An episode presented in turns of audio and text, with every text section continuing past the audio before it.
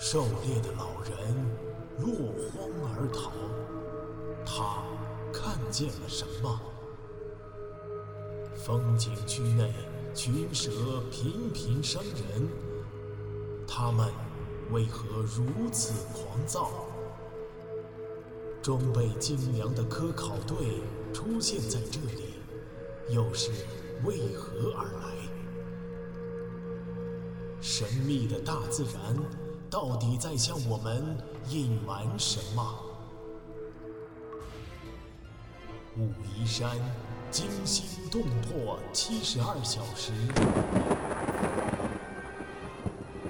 带你感受一场逼近死亡的旅程。蛇。狭小的盘龙岭景区医疗救护室里挤满了病人和家属。何医生满头大汗，眼镜片上一片模糊，心里知道自己快要崩溃了。这个医疗救护站点是保护区内八个救护站点之一，配有两名医生和若干的护理人员。但是这一周，另一个医生请了事假，只剩下他一个。他其实并不是正规的专业医生，只是一个受过半年医疗培训的保护区工作人员。他是当地人，因为熟知几种治疗外伤的中医方法，所以被节约成本的领导派到了医疗救护室里协助工作。他日常的工作基本上就是帮不慎跌倒摔伤的人擦酒精消毒，敷上中药泥。或者是帮感冒的孩子冲一杯药水之类的。他套着一件不合身的白大褂，平蹲在地上，再用中药泥帮一个病人的脚踝敷上。病人龇牙咧嘴的喊着难受。两个护理人员出出进进的忙碌着，不断的向他请示处理方法。他抹了一把汗，心惊肉跳的看到。两张病床上已经横躺着四个病人，还有三四个病人在家属的搀扶下，在墙角东倒西歪的。地上一片狼藉。一个保安在门外大声的吆喝着，阻止更多的人进来。全是被毒蛇咬伤的游客。盘龙岭的游客并不多，昨天黄昏雷雨后，基本上回到景区中心地带。但是早上放晴之后，避了一夜雨的游客就像是遇了大赦的犯人一样，纷纷的早起去山上欣赏日出。结果从早上六点开始，到现在的两个小时时间里，居然有这么多的游客被蛇咬伤了。陪同来的游客们异口同声的说：“山腰上出现了好多条毒蛇，他们不怕人。”伤者都是猝不及防被咬伤的。他看出这些咬伤全是毒蛇，像是五步蛇或者是蝮蛇。伤口很大，病人都萎靡不振的，有两个人已经出现昏迷了，要送医院，我这里治不了了。何医生两个小时里一直这么说，嗓子已经哑了。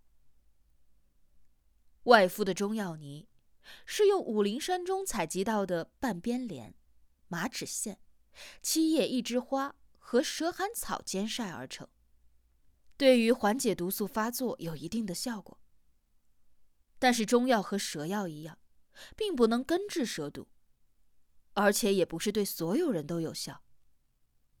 他很清楚，如果几个小时内再不注射抗。如果几个小时内再不注射抗蛇毒血清，有病人会丧命的。医生，求求你快治呀！我爸爸已经疼晕过去了。这医院怎么去啊？这路上可全都堵了。我们游客可是买了门票的，被蛇咬了，全是你们保护区的责任。你不是医生吗？你怎么就治不了了？你是什么鸟医生啊你？快打电话派救护车呀！游客可冤枉他了。保护区有两辆急救车，但是已经全部在昨天上路去镇里运送受伤的游客，还没有回来。幺二零急救电话他早就打过了，接电话的人很抱歉的告诉他，这里的救护车全部用于其他的抢救了，让保护区派车送去。再打电话给保护区的车队，车队队长却诉苦道：“他的所有车辆一早都被调集出去了。”盘龙岭是新景区，并没有配备游览电动车，只有南北大门的十几辆车，但是远水解不了近渴。驻扎在普陀区景区的保卫处还有车。电话里，保卫处的小张说还剩下一辆车，他立刻派人开过来。但是却不敢保证通往镇医院的山道已经疏通了。一辆车，可这里起码有十几个病人。何医生到现在也无法理解，为什么暴雨之后突然出现了这么多蛇呢？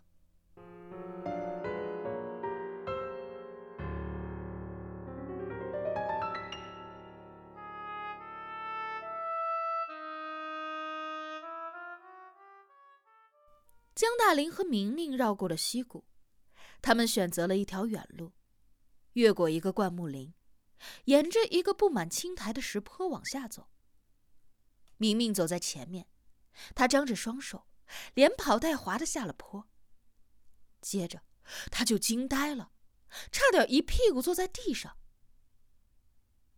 地上有东西在蠕动，这一次不是幻觉。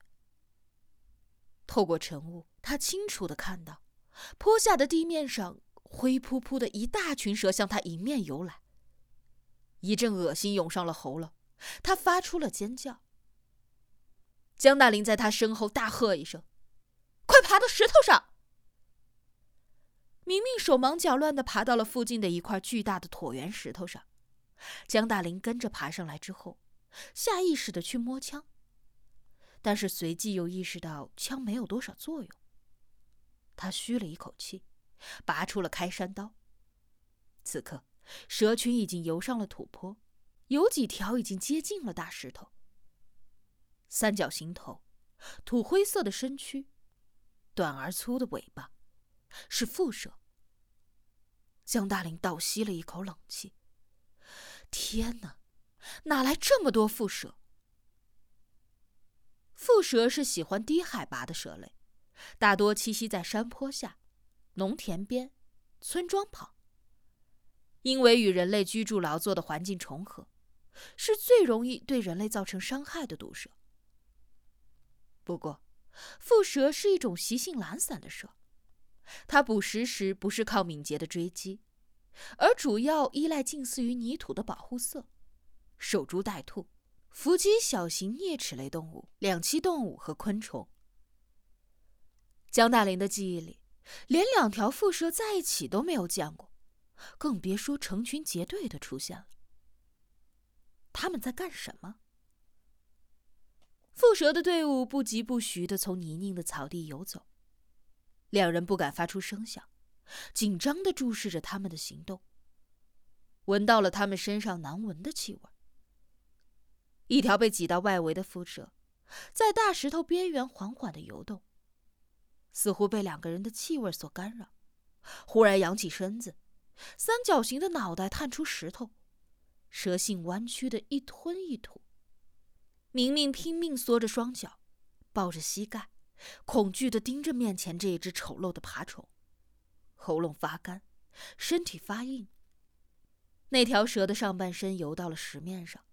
尖尖的嘴巴移向了明明的鞋子，越来越近。明明终于发出了惊叫。与此同时，江大林一刀剁下，苍啷一声，刀刃砍断了蛇头，直剁到了石头上。蛇头飞出去十几公分高，吧嗒一声落在了地上。断了头的蛇身扭曲着，同时落了下去。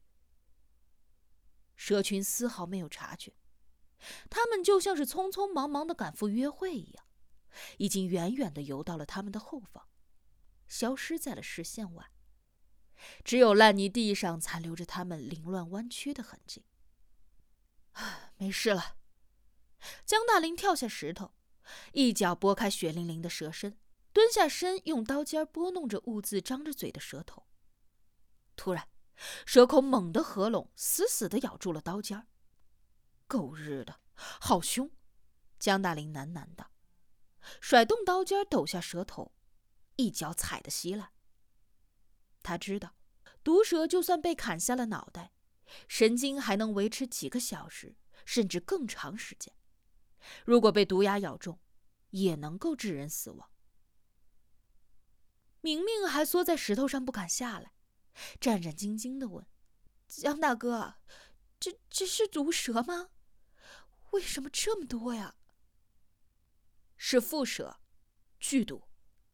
我也不知道，我从来都没有见过这么多蝮蛇。”江大林一边回答，一边在草丛上擦拭刀刃上的血迹。